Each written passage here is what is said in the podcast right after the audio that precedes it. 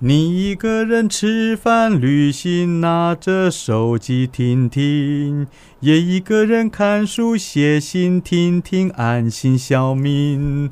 你的心又飘到了哪里？早就飘到明星秀这里。我想你已经舍不得不听明星秀。我是小明，我是安心。哎，你不是很专心哦？你在干嘛？因为我刚刚听到你唱这一首歌，我就突然想起了一部连续剧，叫做《蔷薇之恋》，是吧？这时候叶子这一首歌是《蔷薇之恋》的，我记得是片尾曲，它片头曲是《花都开好了》S.H.E 的。对。那你记不记得这首是谁唱的？叶子吗？阿桑啊，过世的那一个吗？对，我就是特别挑他的歌。哦，为什么很很悲耶？这一期，这一次我我要那在你讲哀伤的事情之前，我先来讲，因为我上刚好看到 跟《蔷薇之恋》有关系的，我就看到有那种脸书有时候会推播一些那个怀旧的嘛，他们就说大家还记得。蔷薇之恋吗？还有海豚湾恋人，因为这两部戏好像是同时嗯。上映的，他就放了两张照片。蔷薇之恋是 A 啦，嗯黄志伟、郑元畅还有陆明君，然后海豚湾恋人是张韶涵、陆许绍洋、徐杰儿的演歌曲，跟那个谁啊，呃林伟君，林伟君，他就问说到处到处跟男孩子的那个。对对对，他。对对啊，对不对？林伟君啊，反正就他很正啊。好，然后粉丝专业就问说，大家当年是看哪一部连续剧呢？是看《蔷薇之恋》还是看《海豚湾恋人》呢？我是蔷薇，但是我我也没有很认真看啊。我也是蔷薇。对啊，我会我本来以为应该会是《海豚湾恋人》比较多，但是我后来刷留言，全部都是蔷薇耶。对啊，怎么会这样啊？刚好刚好你认识的都。不是，我是刷说底下的网友留言，因为我印象当中《海豚湾恋人》是比较符合当时大众的偶像剧的感觉，因为《蔷薇之恋》稍微的闷。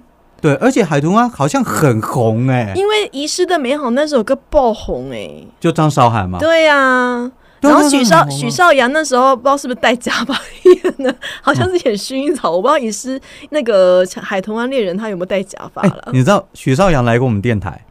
哦，真的。那那个时候，那个时候你还没有来我们电台，他很帅，他真的很帅。后来的负面新闻太多，那那个太糟糕了啦。但但我们就光说颜值，那个时候他还没出事嘛。他感觉不像是帅的，他是帅，他不高哦，他大概因为我都不高，他只比我高一点点而已。对，你不要那个啊，你是怎样？很伤人哦，很伤人。身高可以帮颜值加分，因为他真的不高，然后他好像是香港人吧。好像是，好像是，反正他真的是挺帅的，所以那个时候他受欢迎，可以理解啦。只是后来就玩烂了啊，这个人自己玩烂了，没办法。好，我讲完了。好，哎，我刚刚本来要讲什么？要讲哀伤的事情了。阿桑，因为阿桑都知道已经过世了，他是乳癌的样子。对，他是癌症。然后，当然那件事情发生的时候，我自己是很难过，因为我喜欢听他唱歌，嗯，所以心中有哀伤的一些。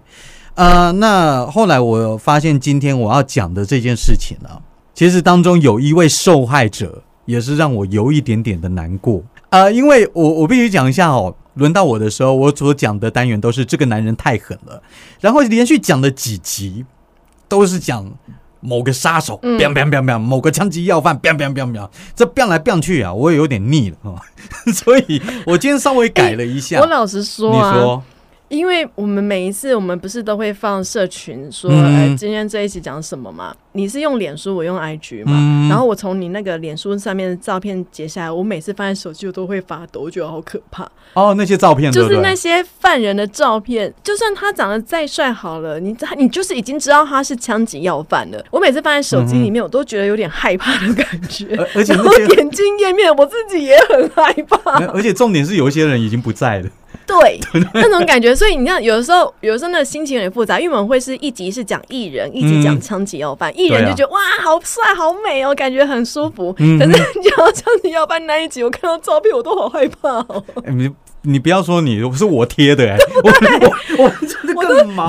我我拍完之后赶快把照片删掉删掉，自己害怕。你你可以，其实你可以自己帮我换一张照片，我无所谓。但是都是怎样换，他都是枪击要办，我不会自己画图啊。也是的，但但我跟你说，今天这一集也有牺牲者哎。哦，对我跟你说，啊，所以你今天还是要讲枪击要不不是不是不是，今天讲的方向角度完完全全不一样，因为之前都是以人为出发点，对，可能林来福啊，要么就讲什么黄红玉啊，哦，陈新发啊什么的。今天我们以事件为出发点，对我就是想说改一下方向，看这一集做一下不一样的，哪一天做一做又想要再把枪击要犯拿回来讲都可以。那今天我在之前我就去找。我从网络上找找一些台湾比较特别的案子，叫做卸下命案。哪个卸哪个下？谢谢的谢，夏天的夏，卸下命案。说不定老一辈的朋友曾经对于这个命案其实会很有印象的。要多老啊？要多老？呃，一九六四年那个时候你八岁对不对？我大概七十岁。你大概七十岁？那七十岁就可以。呃，它是发生在一九六四年的事情。哦，那个时候真的在当初有曾经轰动一下啦，嗯，有曾经轰动一下，所以而且也有曾经立下了台湾第一起的侦办刑事的记录。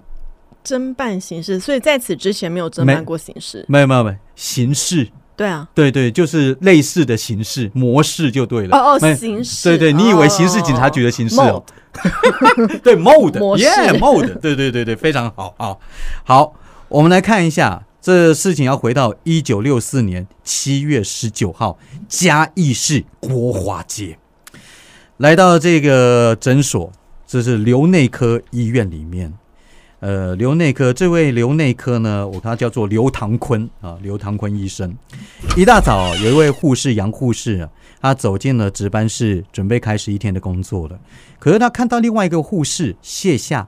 就躺在一张病床上。哦，卸下是个人名啊。对啊，对啊，对啊，卸所以才叫卸下命案啊。要不然你以为啦？地区啊，或者是一棵树啊，还是什么卸下心房？我最近在看《恶鬼》啊，所以有时候会想到一棵树。恶鬼是什么？恶鬼是一部韩剧，在讲的是一个女生，她爸爸。哎，我现在讲没关系哈。没差没差，我才刚开始。她讲就是一个女生，然后她跟她妈妈相依为命。有一天，妈妈说：“来，你今天请假跟我去一个地方。”去了那个地方，才发现原来是她爸爸的老家。她说：“爸爸不是已经死？”了吗？你不是小时候就跟我说爸爸死了吗？妈妈说没有，你爸爸昨天才死啊。意思就是，这心情很起伏哎，对，很起伏。哈，什么？结果后来发现呢，原来爸爸是个超级有钱人，但他们母母女过得非常的辛苦。然后阿妈奶奶就把爸爸的一个遗物，就是韩国的传统发带，交给女儿。她说这是你爸爸留给你的。然后那个女儿一碰到那个发带之后，突然间，嗯。他被恶鬼附身，这这这算什么？这算什么遗物啊？我干嘛要这个东西？所以他们接下来就是要查为什么爸爸要留这个东西给自己的女儿，让她被鬼附身，到底发生什么事？他就跟一个民俗教授一起去追查的过程。神经病，其实蛮好看的。对啦，这剧情好像很精彩啦。可是你不说他爸爸很有钱吗？他爸爸的家好像很有钱，那干嘛不不留遗产给他？所以啊，我现在才看到第四集，我还没看完，所以我不知道过后面还有什么故事。就是妈妈打死都不愿意去找爸爸，即使爸爸还活着。哎，你知道，每一次看到这种类似那么隐藏的富二代什么的，我就在想，说我爸会不会一直都在骗我？其实他是千万富翁之类的。我想应该是不会。要骗也没骗到 就在在他哪一天说儿子，但是比较有可能的会是 可能多了一个私生子。哦啊，有可能。太听过太多了，这怎么那么悲惨呢？好，我们刚刚讲到啊，卸下卸下哈，杨护士呢一开始要上班了，就看到另外一个护士卸下躺在床上，杨护士就说：“哎，卸下起来了，起来了。”喊了好几次，卸下都没什么动静，那杨护士就觉得怪怪的。他完全没有翻身，也没有动，这很奇怪。就这个时候，医院它里面有一个工友，李姓工友，就叫他工友啊，就也来上班了。他看到谢夏躺在病床上，就跟杨护士说：“哎，这个谢夏谢护士啊，昨天晚上有吃过敏性鼻炎的药，嗯，会不会因为这样子才醒不过来啊？”啊，哎，其实但是很奇怪啊，过敏性鼻炎的药会吃一吃会倒在床上吗？会呀，因为会想睡觉，会想睡觉嘛。嗯，可是他连动都没动哦，你药物过量，人家叫你会翻身还是什么的嘛？他完全没有动静。医院那个时候还没有医生上班，所以这工友就到隔壁也是一家外科诊所找来谢夏的哥哥，刚好就在那里。谢哥，哎，谢哥，就他检查一下，发现说。谢夏哪是睡着，脉搏、眼睛完全没有反应。怎么了？对，大家开始说啊，怎么怎么会这样子？怎么会这样子？这个时候，我们留内科的院长刘唐坤才走了下来。哦，他住楼上，这个时候才走了下来，然后检验一下谢夏的状况，发现说，哎呀，谢夏可能是吃了过量的安眠药了。嗯，所以难不成自杀？哎，不知道，不知道，还都还不知道，因为那个那一刻好像还没有死。嗯，还没有死。这个杨杨护士一旁啊，找到说，哎，谢夏好像吃了这个安眠药，里面还有巴比妥啊。刘院长听到就说，啊，吃了有巴比妥的药啊，赶快，这种药必须要帮他洗胃。是是是，对，赶快啊，就帮他洗。全台都会知道。哎，急救急救，一直持续持续到十一点多，最后谢夏洗胃洗到最后死掉了。嗯，正式的就往生了。好了，这样看起来好像是吃了过量的安眠药。但问题是为什么自杀？干什么自杀？被下药。哎，卸下卸下二十岁，嗯，花样年华，青春无敌，还有一个谈婚论嫁的男朋友，事业爱情应该都 OK，对不对？哎，这个时候王子公主过着幸福快乐的生活，怎么可能会 suicide kill herself？对不对？那也自杀对不？真是太奇怪了。好了，回到案件当中，更奇怪的是什么？他的哥哥居然没有太多的反应哦，啊，对他哥哥也没有多大的怀疑，也可能是嫌麻烦啦，打算就说那我们不要跑什么司法程序的，要不然哎刘院长，反正你是医生嘛，要不然你帮我妹妹开一张死亡诊断书，就这样子吧，不对劲，这时候灰色脑细胞动起来了，这样子对劲，很奇怪，对不对？一般人都觉得说事有蹊跷，但原本事情就这样子就要结束了哦，但可能呢？是巧合，又冥冥中自有公道。哎，我这样像不像那个？那个？哎，你完全没听出来？好，那那谁？谁？盛竹如吗？对对对。那你声音要再装一点啊。可能是巧合，但是又冥冥中自有公道，还是没有？是不是？好了，好了，算了算了 算了。好，我要说的是，这件事情本来就是发生在这个医院里面的事情，但后来。嘉义有一位姓庄的检察官，是他无意间在这个报纸的社会版上面一个小小的区块挖呀挖呀挖，居然就看到了这个自杀命案的报道。他看着看着，觉得，哎，怎么有这种事？很奇怪，很奇怪。好，我要来办。但问题是，为什么庄检察官会觉得这个小小的新闻很可疑呢？这个等我等一下再告诉你。反正庄检察官就开始重启调查，申请什么法医先来验尸。没想到这一验，峰回路转。嗯哼，解剖以后发现谢夏谢小姐的处女膜破裂了三分之一。她有男朋友啊？一九六四年，她还有男朋友啊？一九六四嘛，那个年代可能比较保守嘛，反正就没有发生过关系。而且好有男朋友有发生过关系的话，为什么破破裂三分之一，有的时候会没有完整呢，就是不不，啊，算这样这样对啊，人体难讲啊。好，但是接下来我告诉你，还有为数不少的血块，这女生可能知道，月经的血是不会结块的。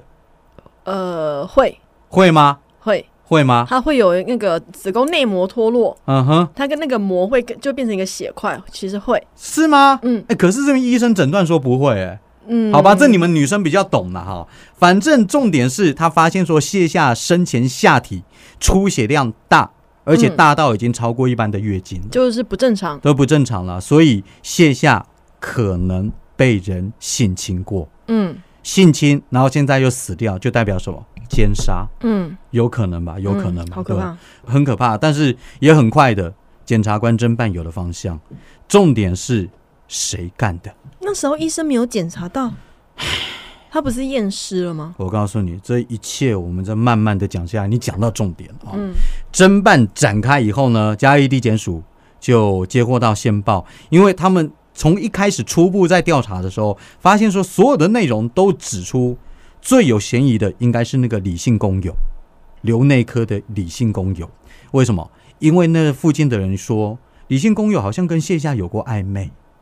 嗯，呃，这当然都是几岁啊？工友年纪也不大，我看他的照片啦，我看他照片，他年纪也不大。警方就把这个工友带来问话，可是侦查员这一问，没想到李姓工友居然很坦白哦，就说呃，对，呃，我七月十八号那天晚上曾经性侵过谢夏，讲的很清楚哦，讲的很清楚。七月十八号，请注意，七月十八号这个日期很重要哦。至于怎么为什么重要，一样我后面再跟你讲。但是他说我是性侵他，但我没有杀他，我没有杀他，好不好？或许我性侵他，然后呃，他已经谈婚论嫁嘛，他有男朋友嘛，说不定他觉得说这样子他活不下去，他就服药自杀了。这是李姓工友自己的说法啊。那就在检警讯问李姓工友的时候呢，另外一份卸下的毒理检验报告也出来了。毒理对毒。毒那个毒药药物检验报告，呃，类似那种东西，对，呃，这报告就说了，卸下的脑部、肝脏都有安眠药中毒的毒性反应，但是肠胃没有，那就代表什么？被打进去的。哎哎，漂亮！卸下中毒中毒身亡是巴比妥药物，不是口服，是注射。哎呦，内行哦，哈，安心。常常你你常常在注射巴比妥呀？没有，最近新闻全台都知道，你不知道吗？啊，碎啊！哎呦，有在给我做功课哦。好，代表着他不是自杀，而是遭人杀害。嗯啊，这是原因就在于说，服用过量的巴比妥药物自杀，其实不会经历过太多的痛苦，而是他的意识会慢慢丧失，呼吸逐渐的停止。所以，如果要自杀的话，那旁边就有现成的药物在旁边直接吃就好了。嗯，有可能说哦，你还要把药物磨成粉啊，融化，然后再自己注注吗？不可能嘛。嗯，所以注射绝对不会是自杀一点。嗯，好，所以总之这样子讲下来，那麻烦了工友，你本来只是说你自己性侵了，现在你变成奸杀的嫌疑人哦。嗯，对不对？因为他是被杀的。注射吗？嗯。他会注射啊？谁知道？谁知道？所以要查。反正检察官就认为卸下你不是服毒自杀，工友自白就出现问题了。这个时候，hold on，hold on，大家觉得凶手是谁？因为工友一看到这个绝对不认呐。嗯，工友就说啊，没有，没有，没有，没有，没有。呃，我我告诉你啊，刚刚我说的都是假的，我没有性侵他，事情不是我干的，而是卸下死了以后。刘院长把我找到办公室里面，用各种的方式威胁利诱我出来顶罪。这道说辞也是刘院长叫我说的。但他他不知道对方已经死了吗？嗯嗯，这件事情好奇怪，很奇怪，对不对啊？当天呐，卸下帮卸下急救的是刘院长，嗯，还教唆他人认罪，嗯，为什么刘院长要这么介入医院护士的呢？有可能，检察官就进一步调查这个刘院长，发现了很多的疑点。首先，第一个死亡证明，刘院长帮谢夏开的死亡证明上面写的是什么？谢夏死于肺水肿，而且注明自杀。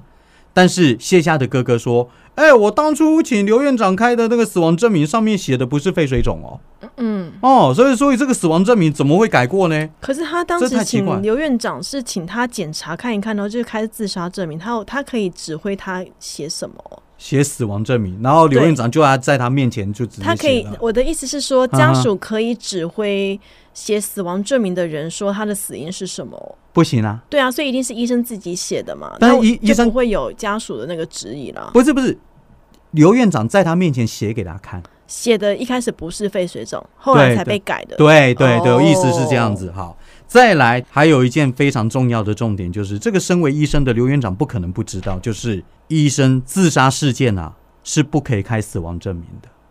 为什么啊？那就法律就这样规定了，自杀事件不可以开死亡证明。现在也是啊。嗯，哦是。对对对对对，很特别哦。还有重点来了，刘院长。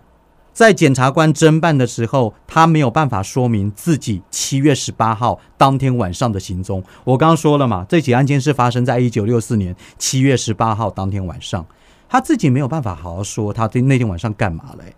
你知道，有人帮他出来作证，但是作证的人也莫名其妙。首先，第一个嘉义私立的一位校长，这个名字永远我不会忘记，他叫陈铅笔啊，铅笔哦，他出来。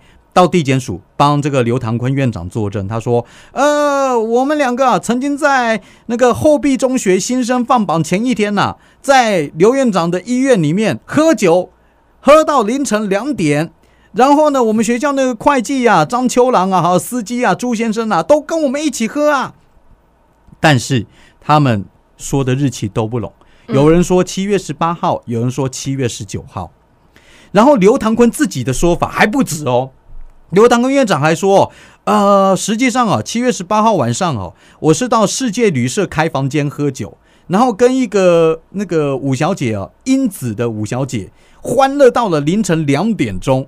那这件事情，这这件事情呢，英子还有那个饭店的老板都有出庭作证，但问题是，他们也说十八号，那就怪啦。嗯，前面你跟校长。校长出来帮你作证，有人说十八号、十九号，然后现在饭店老板出来也跟你说十八号，那就一起喝啊？对，那哎，不，一个在饭店，一个在留内科啊？可能就是轮流都有去，啊轮流都有去啊，这么巧啊？总之啊，两个不管谁说的真的，谁说的假的，还是说日期根本搞错了，反正都不拢。那你的不在场证明就没有人帮你圆了。嗯，好，再来，死亡证明有更改过。因为检察官有查出说刘院长啊曾经跟刑警啊民意代表把死亡证明拿回来，所以可能才会把它改成肺水肿，就怪怪的啊。再来急救方式错误，这是一个重点。因为巴比妥药物中毒常规的急救方法是什么？解毒剂先打进去，如果没有解毒剂的话，也要做血液透析。但是刘院长，你怎么会帮他洗胃啊？哦，是不对的，是那不对的啊！你当院长的，你不知道？你就算要是毒物科的，嗯，要问林杰良。哎，哦，这林杰良，当年他应该还在。对哦，我突然愣住了，是这样。好，再来，刘院长就住在医院楼上，这我刚刚讲过了。事情发生在医院嘛，刘院长回家一定会经过医院，然后他们的门口有监视器，嗯，有背压机哦，这边拍拍拍。哎，没有拍到其他可疑人物，结果拍到刘院长。那废话，如果是你干的，当然不会拍到其他人。他熟悉监视器的位置，对呀，而且知道怎么演，是没错。好，然后重点最重要的重点是你干嘛叫你的工友认罪啊？对啊，为什么？对呀，对呀，如果不是你干的话，为什么叫他查就好了？是啊，是啊，哦，对不对？所以这个说来说去就很奇怪。所以这样子，所有的质疑点这样兜起来，你都会觉得是刘院长嘛？嗯，对不对？但我告诉你，案子侦办就不能是这样啊，不然嘞？因为刚刚我说的一切都是间接证据啊。呃，没有直接证据没有证实是他下的手。对，没有人看到你杀人，缺乏目击证人。那个卸下的身体没有精液，嗯，所以这两个强有力的证据都没有。所以只有嗯，只能够合理怀疑，只能合理怀疑，因为讲到现在，哦，有认真听的话，都会觉得应该就是刘院长了嘛，哈，或者是可能供供词前后反复的工友，那他们没有问他问他你为什么要叫工友认罪，他怎么说？他没有讲，他没有讲。这段新闻，我有去找，哦，倒是没有去讲，可能工友有什么把柄在院长身上？不是啊，他应该可以问刘院长说，那你如果什么都没有做，你为什么要叫工友去认罪呢？我的意思是说，如果他不是凶手的话，他何必找人去认罪？他连这一步都不用做，连找人都不需要。所以，所以，所以这一点就变成很可疑的部分嘛。好，那总之啊，我刚刚说过了，间接的证据，最后，最后让检察官还是决定起诉刘唐坤院长。突然来了一个关键证据，就是一根毛。嗯，一根毛，一根毛，阴毛，没错，因为。我刚刚说的全部都是间接证据嘛，嗯，那怎么办？法医啊，只好再次的开棺验尸。这一次从卸下的下体取了五十根的阴毛下来，然后他们鉴定，再送到日本鉴定，嗯，双管齐下，发现说这五十几根的阴毛当中，有一根扭断的阴毛跟其他的五十根阴毛不一样，嗯哼，然后这一根扭断的阴毛。再去跟刘院长还有工友两人身上的阴毛比对鉴定，结果发现跟刘院长的非常非常相似。哎，不能验 DNA 吗？那个一九六四年可能还没，只能够看形状相似。对对对对对，谁的阴毛长得不一样？奇怪，没有这，所以要专家。奇怪，所以我我们两个不能不能去验阴毛嘛，对不对？我们两个就不会啊。他们要看了多少个阴毛，知道哦，这两个不一样哦。我告诉你，我告诉你，我我稍微的来粗略的讲一下，因为。你你刚刚讲的这部分，专家有说毛发的鉴定方面，他们会鉴定皮毛的形状、毛根的形状、横切面形状、表皮鳞片形状、皮毛颜色，还有毛的垂直形态。嗯，会检验这么多，这太专业了。嗯，反正他们检验东检验西，好啦，下次来访高大成呐。好啊，哎，如果有他的话，那太好了，那我也很嗨。哦，总之。这根取下来的阴毛是刘院长所留下来的可能性非常非常的高，但我告诉你，只是可能性高。嗯，对，因为那个年代能够做 DNA 啊，对，没有 DNA 能够做到这样子已经了不起了。后来检察官当然就起诉了刘院长，嗯，然后刘院长啊，到了最后，这个案子一共缠讼了八年，嗯哼，八年，一审、二审法官判刘院长死刑，三审被转判无期徒刑。案发的时候。刘唐坤五十一岁，服刑二十二年以后假释出狱，出狱以后隐姓埋名，一九九九年在台中过世。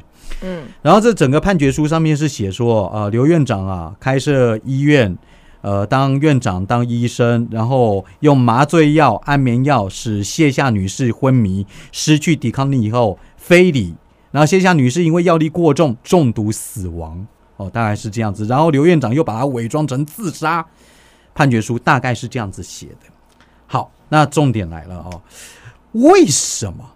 为什么我前面说检察官为什么看到那一小小格的这个报道就决定说这个案子有问题呢？嗯，因为我们的刘院长刘唐坤其实他在当地是很特别的人物。嗯，他是一个国外取得医学博士的年轻医生，在地方上很有影响力，因为那个年代这样子的人不多。而且他的影响力甚至跟司法也有关系，他是司法黄牛，可以凭借他的影响力去影响判决的结果。对，呃，甚至被叫做是地下的首席检察官，帮人家瞧很多的官司，这很特别。然后至于为什么一审、二审被判死刑，三审又变成了无期徒刑呢？这又牵扯到另外一件案外案。因为一九六八年的时候，那个时候爆发了一起台湾高检署检察官曹祖卫的渎职案。嗯，曹祖卫啊，据说他任内就是不断养司法黄牛，其中刘达坤就是他养的一个要员。后来上层呢要办曹祖卫，就想办法说服刘唐坤说：“哎，你去认，你去认他是你的司法黄牛，只要你认了，我们就把你的死刑改为无期徒刑。”那个时候还有这样子交换的，所以后来他才变成了无期徒刑，结果到了最后被关了二十二年。其实你回顾这个案子，其实到了现在哦，到了现在有一些老一辈的检察官，他们还会在讨论刘院长到底是不是真正的凶手。对我刚才也在想，因为你刚刚一开始讲的是说，是那个谢夏他被发现的时候，他哥哥也看到，他哥哥没有叫警察，他哥哥也没有叫医生。对。然后就叫刘院长直接开死亡证明，这很奇怪啊！对对对对，是，所以我跟你说，因为你要反转哎，没有反转，我不能说这是冤案，因为搞不好真的是刘院长。嗯，对，我要说的是，这个案子其实有太多的疑点，有很多人怀疑是哥哥啊，因为你在第一时间的时候赶快叫救护车啦。对，结果刘院长是帮他洗胃，说不定被把很多证据都已经洗掉了，就连李敖哦。李敖在生前，他曾经看了这这个初审的判决书，他就说：“哎，大家有没有想过这个判决书哦？我看了一大堆，看了好几遍，看完以后我就觉得，你们这个死刑犯是用猜出来的。的确是啊，对啊，不是确切的证据。哎，嗯，哦，所以，但问题是，为什么后来还是这样子判呢？因为为什么没有废死团体去帮他？”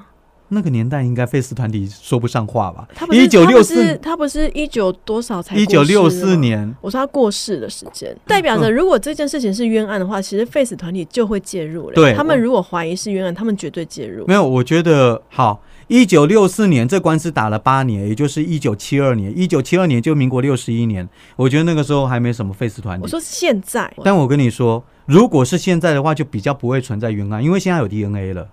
而且看起来嫌疑的确他最大，我只是一直觉得说他哥哥好像也有嫌疑一样。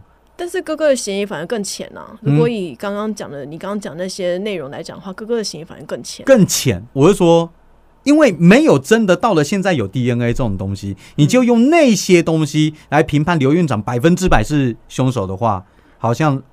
不是那么说得过去，是，但是他也是最有可能的一个人。以当年的间间接证据不能证明刘院长一定有的话，那么就更不能说哥哥有了，连怀疑都不能去讲他。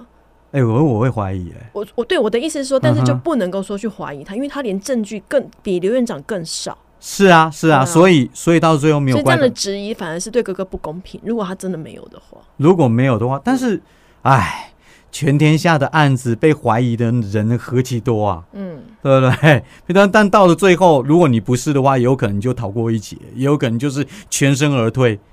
但是，但是我觉得这种事情是见怪不怪了。反正如果说刘院长他真的是凶手的话，他也得到惩罚了。哎，二十二年很久哎，对啊，二十二年很久哎，对死者来说。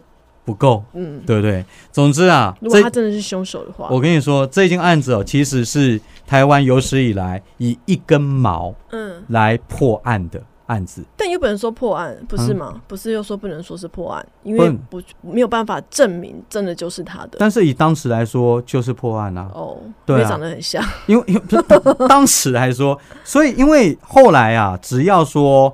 呃，破获了一个奸杀案啊，性侵致死案啊什么的啊，人家都会说卸下一根毛来比喻奸杀破案。真的吗？我没有看过哎，我看的还太少了吗？你你你那时候跑社会线？呃，在台中有。真的有碰过奸杀案吗？好像比较没有，对对对，还是你去问问一些老一辈的记者，他们可能会知道，因为这发生在一九六四年了，太久了。你那时候才八岁，我七十岁，你七十岁，哎呦，还记得是不是？好啦，总之他的案子哦，我在网络上真的还找了一段时间，大概就是我刚刚讲的那些。如果有兴趣的朋友的话，可以再去挖，嗯啊，如果有挖到更新的，或者是我没有注意到的话，大家可以传讯息给我们。明星秀。